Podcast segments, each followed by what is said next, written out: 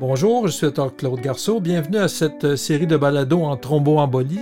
Cette série de balados s'adresse aux professionnels de la santé, étudiants en médecine, résidents, infirmières IPSA et pharmaciens qui sont impliqués dans la prise en charge des thromboembolies veineuses. Cette série de balados est faite sous l'égide de la Charte de transfert des connaissances de l'Université Laval et de l'Association des infirmières IPSA de la région de Québec. Je suis Dr Claude Garçon, interniste à l'UCPQ, et notre invité expert en maladies thromboemboliques est le Dr Anthony Calabrino, interniste au CHUC, pavillon Saint-François d'Assise. Donc, notre épisode passe sur les questions fréquentes en phlébite. Docteur Calabrino, doit-on, en 2020, anticoaguler les phlébites en bas du genou? Oui, ben en fait, nos connaissances actuelles qui concernent ce type de phlébite démontrent bien qu'il s'agit d'un des parents pauvres du monde de la thrombose veineuse, même si euh, les phlébites infrapopités représentent au moins 20% des thrombophébites profondes. On connaît mal leur histoire naturelle, la signification clinique, l'indication, puis la durée du traitement idéal. Donc, ça va mal. Euh, les thrombophébites distales vont généralement épargner les, la veine popitée et les segments plus proximaux, visent deux types de veines profondes. Soit les veines axiales, comme les veines péronnières, puis les tibiales postérieures, puis il y a aussi les veines musculaires, comme les veines solaires, puis les veines gastrocnémiennes. J'attire vraiment votre attention, euh, chers auditeurs, sur le fait que les veines musculaires appartiennent au réseau profond et méritent d'être traitées comme telles. Euh, plusieurs caractéristiques donc des thrombophébites distales semblent différer de celles des thrombophébites proximales. Euh, premièrement, ils sont plus fréquemment associés à des facteurs de risque transitoires comme une immobilisation ou une chirurgie. Aussi, puis ça c'est essentiel à savoir, elles abolisent beaucoup plus rarement, au moins deux fois moins que les thrombophébites proximales, probablement de 1 à 5% à trois mois. Elles peuvent aussi guérir spontanément, mais environ le tiers, là, ces rapportés à la littérature, vont progresser vers les segments proximaux et alors possiblement mériter là, certainement une, une, une anticoagulation. Souvent, on va privilégier le traitement d'une thrombophlébite distale, donc pour répondre à votre question, si elle est symptomatique, si elle est non provoquée, si elles sont bilatérales ou encore multiples, si euh, la thrombophlébite est à risque de progression, c'est-à-dire si elle est plus extensive, ça fait plus de 5 cm de longueur et plus de 7 mm de largeur, mais encore là, on ne se comptera pas de bobard. C'est pas des données qui sont toujours accessibles sur le rapport directement euh, du radiologiste. Donc, faut pas hésiter à poser des questions à votre radiologiste. Euh, donc, quand on parlait de facteurs de risque de progression, il y a le fait qu'elle est extensive, il y a le fait qu'elle pourrait survenir chez un patient hospitalisé, ou encore si on est en présence de facteurs de risque persistants, comme un cancer, une maladie inflammatoire de l'intestin ou encore une immobilisation euh, prolongée.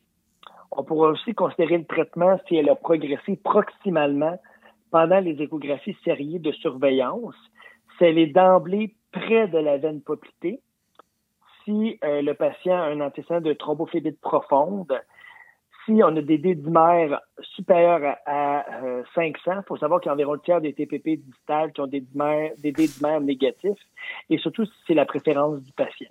Bon, en clinique, je viens de vous donner une belle liste. On le fait surtout si euh, elle est proche de la veine popitée, c'est à risque de progression, et si elle est symptomatique. Ça, c'est vraiment ce qu'on fait davantage. Puis on va généralement traiter une thrombophlébite distale trois mois avec grosso modo les mêmes agents que les thrombophébites proximales. Si on décide conjointement avec le patient de ne pas traiter, il faut cependant pas s'arrêter là, puis il faut prévoir deux échographies sériées à une semaine d'intervalle chacune. Donc, un total de trois échographies Doppler, puis suivre s'il y a progression ou non de la thrombophlébite pour orienter la conduite. Donc, s'il y a extension, mais que la thrombophlébite demeure sous le genou, la plupart des experts vont suggérer une anticoagulation, alors que s'il y a une extension proximale, donc au niveau de la veine poplitée et euh, plus proximalement, à ce moment-là, c'est sûr que comme toute euh, thrombophlébite proximale, l'anticoagulation va être recommandée. Donc, c'est vraiment deux échos à une semaine d'intervalle chacun et non pas juste un qui est suffisant. Exactement, exactement.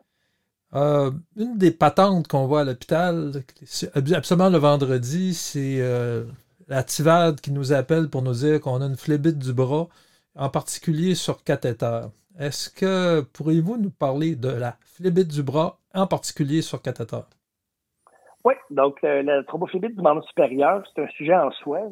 Et euh, bon, les causes diffèrent probablement des thrombophébites au niveau des membres inférieurs. Elles présentent quand même à peu près 4 à 10 des thrombophébites profondes. On distingue grosso modo deux, catégories de thrombophébites du membre supérieur. Il y a la thrombose veineuse primaire qui est liée au défilé thoracique et à la thrombose d'effort, on va y revenir. Et il y a les thromboses veineuses secondaires qui sont liées au cathéter, au cancer, au cardiostimulateur, au trauma ou encore aux grossesses et contraceptifs oraux. Euh, en passant, la thrombophlébite du membre supérieur, ça inclut euh, généralement les veines brachiales, les veines axillaires, sous-clavières, jugulaires et euh, la veine très proximale, près du euh, près euh, du cœur, la veine brachiocéphalique, et ça exclut les veines distales comme les veines basiliques et céphaliques. Généralement, les thromboses du membre supérieur vont se présenter avec de l'édème, de l'inconfort, de la lourdeur, des engourdissements au membre supérieur. Et souvent, ça va être le membre supérieur dominant.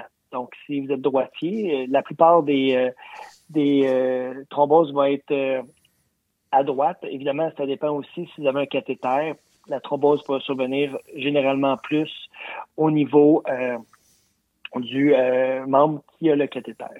À l'examen, on peut constater l'édème puis un certain niveau de coloration bleutée avec des collatérales visibles.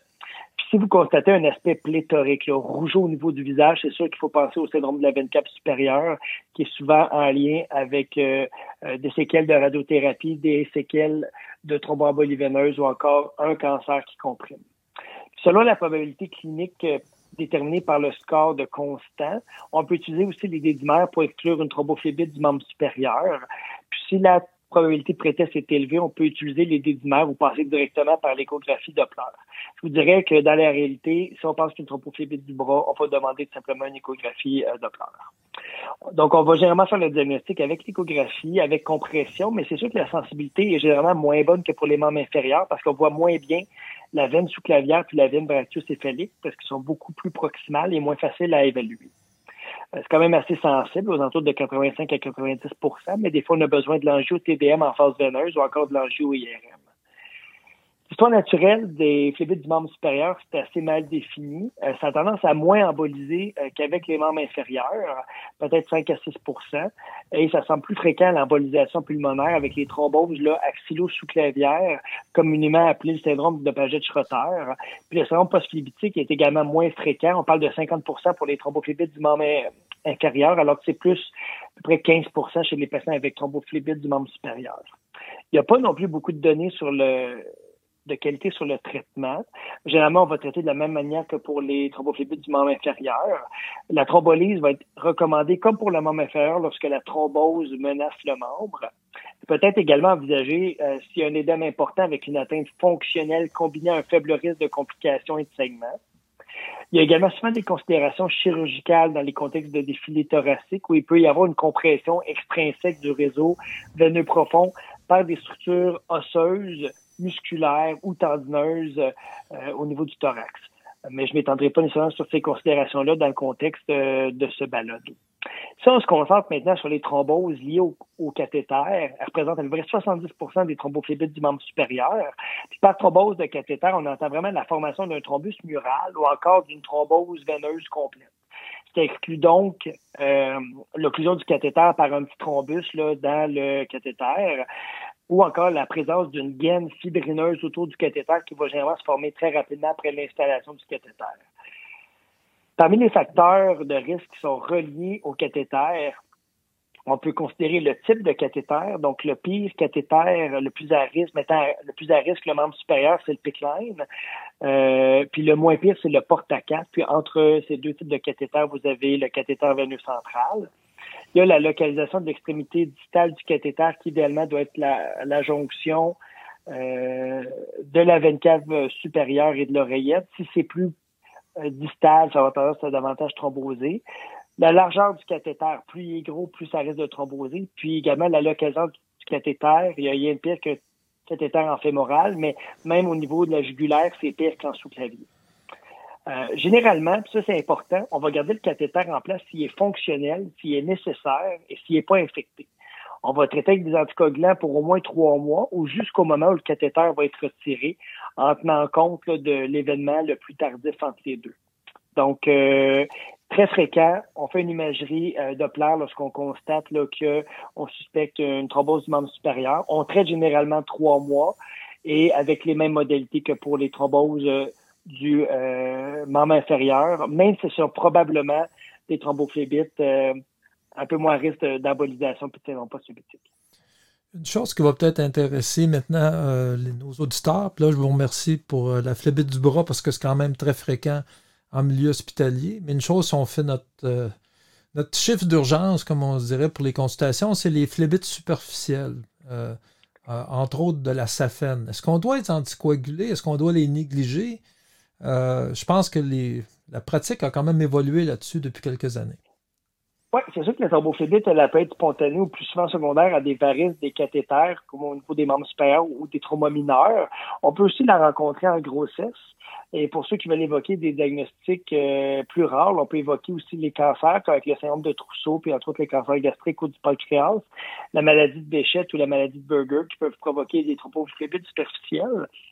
Euh, on va quand même souvent porter une attention particulière aux facteurs de risque de thromboembolie veineuse, puis aux symptômes d'embolie pulmonaire, parce qu'il y a environ 4% des thrombophlébite superficielles qui vont survenir avec une embolie pulmonaire concomitante.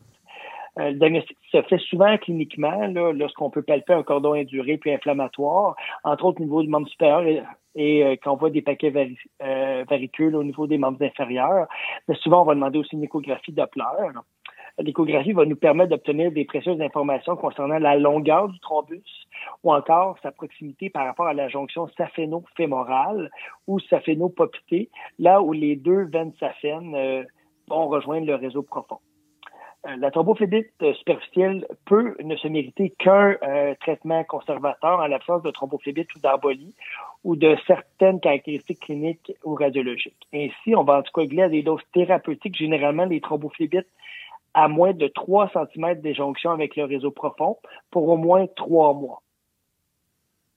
Si la thrombophlébite superficielle, est de plus de 5 cm de longueur aussi, elle est très symptomatique, mais qu'elle est plutôt éloignée du réseau profond, on va pouvoir favoriser un traitement avec des doses prophylactiques d'anticoagulants, comme le fondaparinux de 0.5 dié ou le Xarelto 10 mg dié. Bon, d'où sort le fondaparinux puis le Xarelto 10 mg? En fait, c'est deux études, l'étude Callisto et l'étude Surprise, qui sont les meilleures études en thrombophlébite superficielle. Et c'était les deux régimes qui se comparaient euh, dans un cas au placebo et dans l'autre au fond d'apparinux. On peut aussi, en pratique, c'est ce qu'on fait souvent, considérer des doses prophylactiques ou intermédiaires des parines de bois moléculaires. Puis pour une thrombophlébite superficielle à distance du réseau profond, ben, on va traiter 45 jours.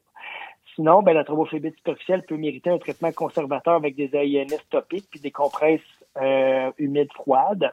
Je voulais attirer aussi votre attention sur un détail important la veine fémorale superficielle n'est pas superficielle, puis elle doit être traitée comme une thrombophlébite profonde. Donc, la véritable nomenclature qu'il faudrait utiliser, euh, en fait, c'est la veine fémorale tout court, en opposition à la veine fémorale profonde. Mais juste de ne pas vous faire avoir, parce que si vous ne traitez pas une veine fémorale superficielle thrombosée, bien, vous exposez votre patient à un risque important d'embolie pulmonaire. Une autre question qui est quand même d'actualité qu'on voit comme, comme interniste ou comme, euh, comme résident ou comme IPSA, c'est des récidives d'événements thromboemboliques sur un traitement qui est supposé être efficace. Alors, quelle est la conduite des experts comme vous face à ce problème? Oui, en fait, c'est euh, malheureusement un domaine où il n'y a quand même pas beaucoup de données pour nous guider. Euh, j'aimerais quand même vous rappeler que les anticoagulants sont généralement efficaces à plus de 80-90% par contre, c'est sûr que dans 30 à 50% on pourrait constater euh, aux modalités d'imagerie de suivi des anomalies résiduelles, des séquelles post-thrombose. Donc, il faut faire attention de ne pas confondre ces deux aspects. Si le patient a une récidive alors qu'il est anticoagulé, euh, la validité aussi des dédimères comme outil de diagnostic, ben, en fait, est inconnue. Si le patient n'est pas anticoagulé, euh, là, je nous invite à utiliser le score de Wells puis les dédimères selon la probabilité euh, pré-test obtenue. Par exemple, si l'embolie pulmonaire ou la thrombophlébite était improbable, euh, en fait, on pourrait commencer l'investigation d'une récidive présumée de TEV. Si la probabilité clinique est élevée ou si le seuil de dédimère est franchi, en fait, on va envisager alors de procéder à une angiotomodensitométrie en phase veineuse.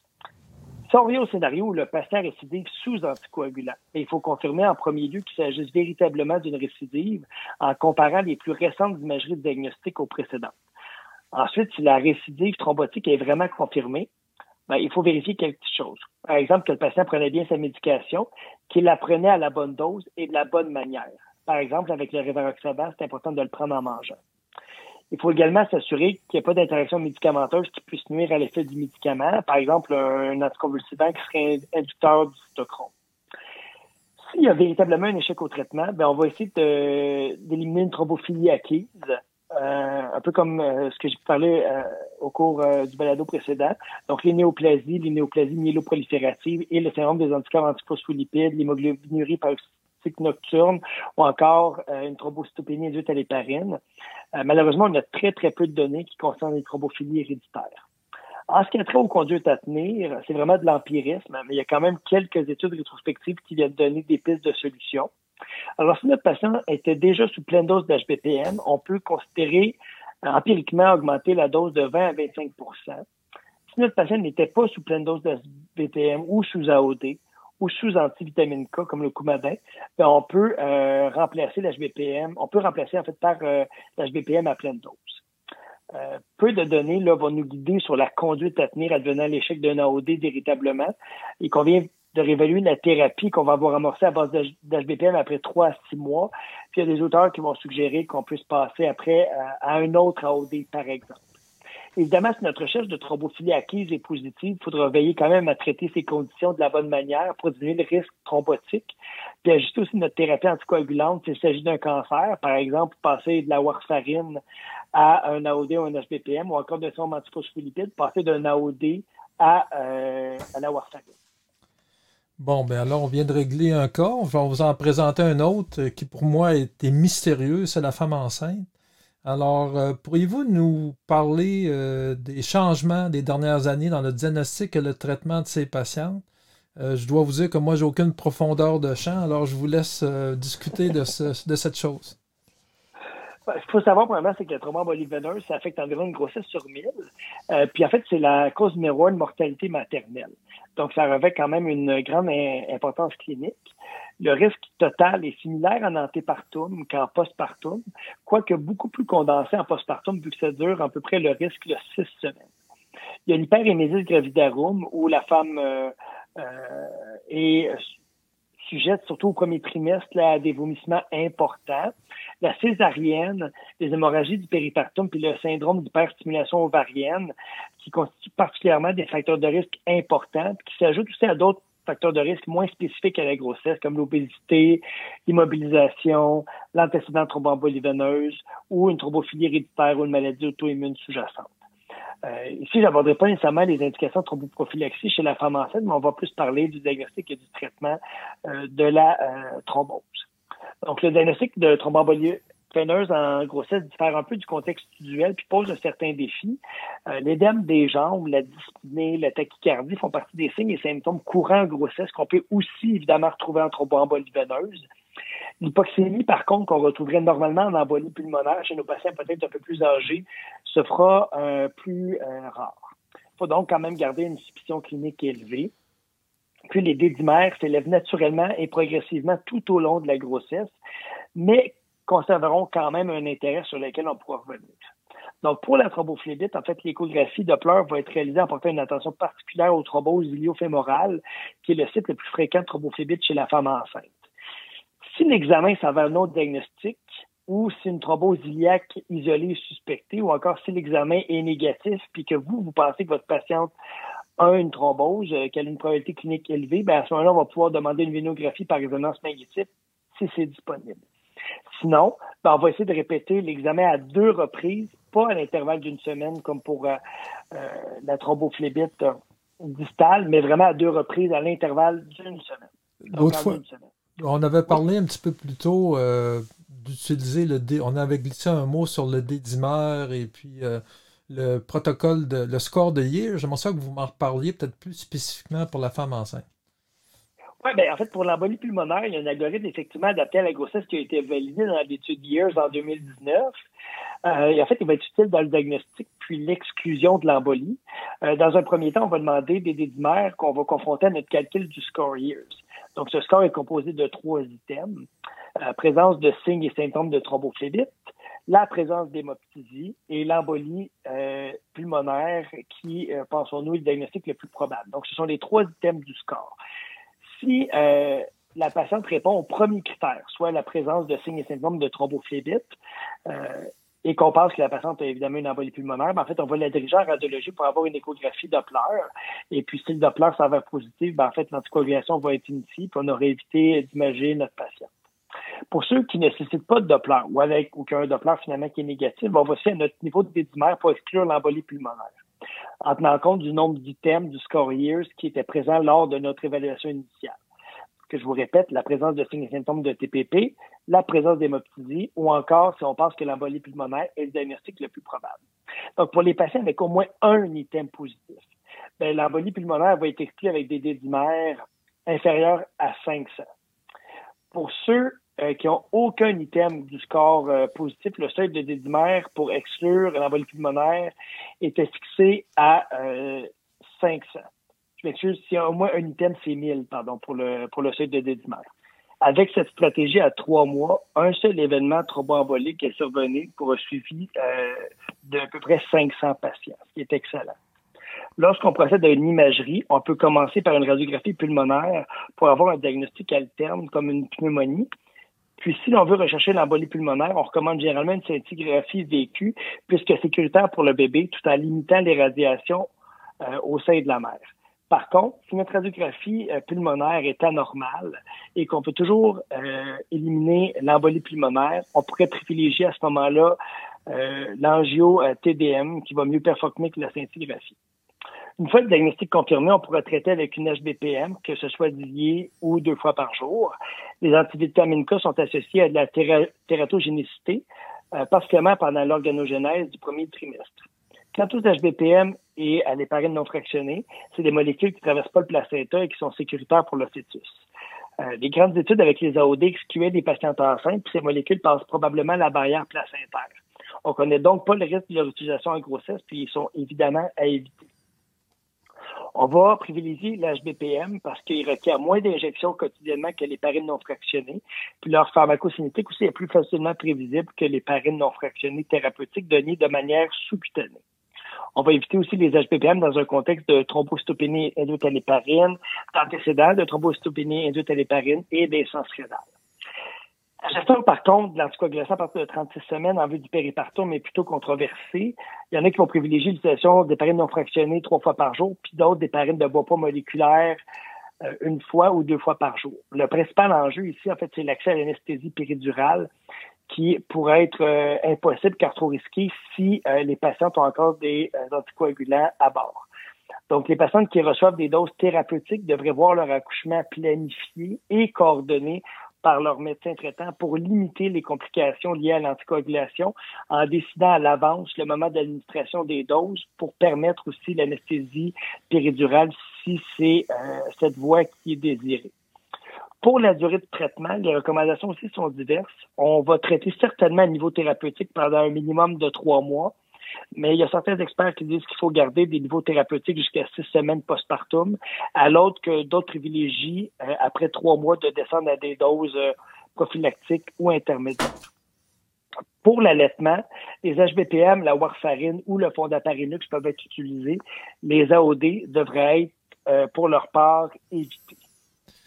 Vraiment, si on était en résidence et que vous aviez cette question sur la grossesse, c'était vraiment un résumé magistral. J'espère que ça va aider tous les gens qui sont en pratique active, qui s'occupent de patientes en grossesse et qui ont des risques de thromboembolie.